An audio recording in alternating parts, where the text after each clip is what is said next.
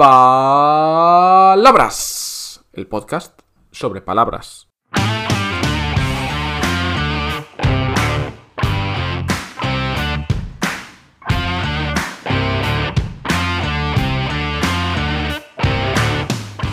Hola, hola, bienvenido, bienvenida a Palabras, el podcast sobre palabras.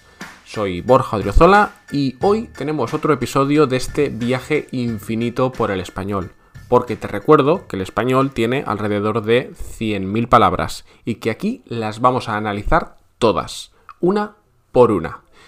La palabra de hoy es el verbo hacer.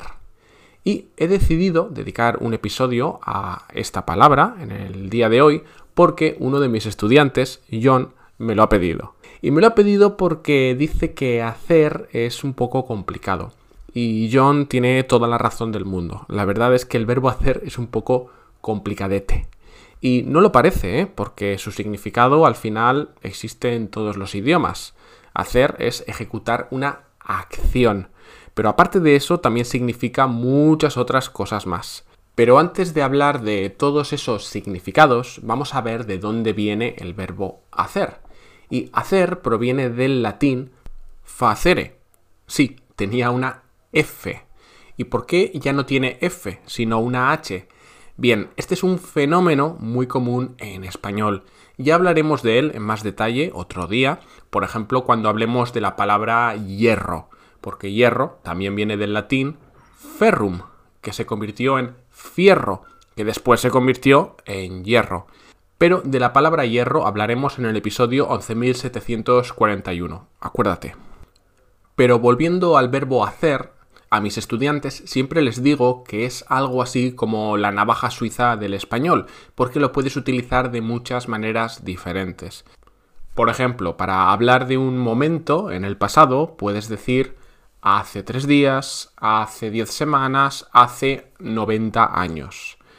Además, el verbo hacer también lo puedes usar para hablar del tiempo atmosférico, sobre todo para el frío, para el calor y para el viento.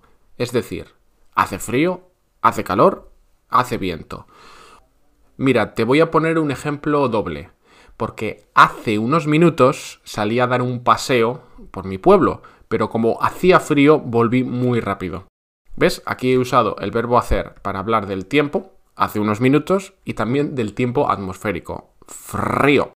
Pero eso no es todo, porque el verbo hacer también lo podemos usar como verbo de cambio. Cuando lo combinamos con el pronombre se, hacerse, lo usamos para expresar cambios en una profesión o de rol o de ideología. Por ejemplo, hacerse cristiano, hacerse budista, hacerse vegetariano, hacerse profesor. No, no te recomiendo hacerte profesor, es un trabajo terrible. Bueno, pues podemos usar hacer, hacerse, mejor dicho, para expresar estos cambios. Y te voy a decir una forma más en la que puedes utilizar el verbo hacer. Y es para hablar de algunos deportes, porque muchos deportes vienen de diferentes países, de diferentes idiomas, así que no tenemos una palabra en español para definirlos. Por ejemplo, para el kayak no decimos kayakear, decimos hacer kayak o hacer paddle surf o hacer yoga o hacer snowboard. ¿Ves? Para este tipo de verbos que normalmente se dicen en inglés o en otros idiomas utilizamos hacer. Tengo una teoría y es que cuando estos deportes se vuelven muy populares, poco a poco eh, inventamos un verbo alternativo, como por ejemplo con el surf. Puedes decir hacer surf, pero hoy en día también puedes decir surfear, porque el surf es súper popular cada vez más en España o al menos en mi pueblo, que está lleno de surfistas. Hay más surfistas en mi pueblo que palabras en el diccionario. Pero del surf ya hablaremos en otro episodio. Ahora, antes de despedirnos, voy a contarte una expresión que utilizamos en España con el verbo hacer, y es hacer la 13-14. Hacer la 13-14 es hacer una broma un poco pesada para burlarse de alguien. Y el origen de esta expresión es muy curiosa. Viene de los talleres de reparación de coches. Y es que antiguamente, cuando entraba un aprendiz, un mecánico novato, le hacían la broma de pedirle una llave del calibre 13-14. Es decir, que tuviese 13 milímetros de calibre en un extremo y 14 centímetros en el otro. Esta llave no existía y por lo tanto el novato se volvía loco buscando por todo el taller esa llave.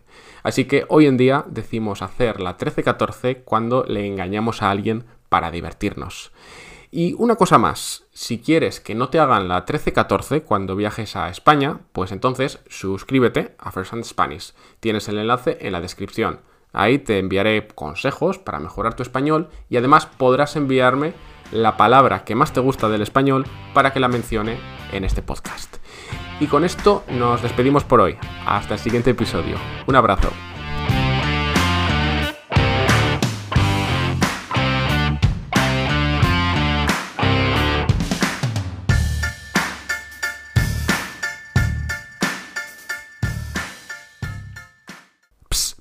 Oye, ¿sigues ahí? Perfecto, porque se me olvidaba decirte algo importante. Si necesitas practicar el verbo hacer, tengo un material estupendo sobre el tema. Te lo dejo en la descripción de este episodio, ¿vale? Y con esto ya está. Adiós. Vete a hacer cosas. ¡Shu, shu!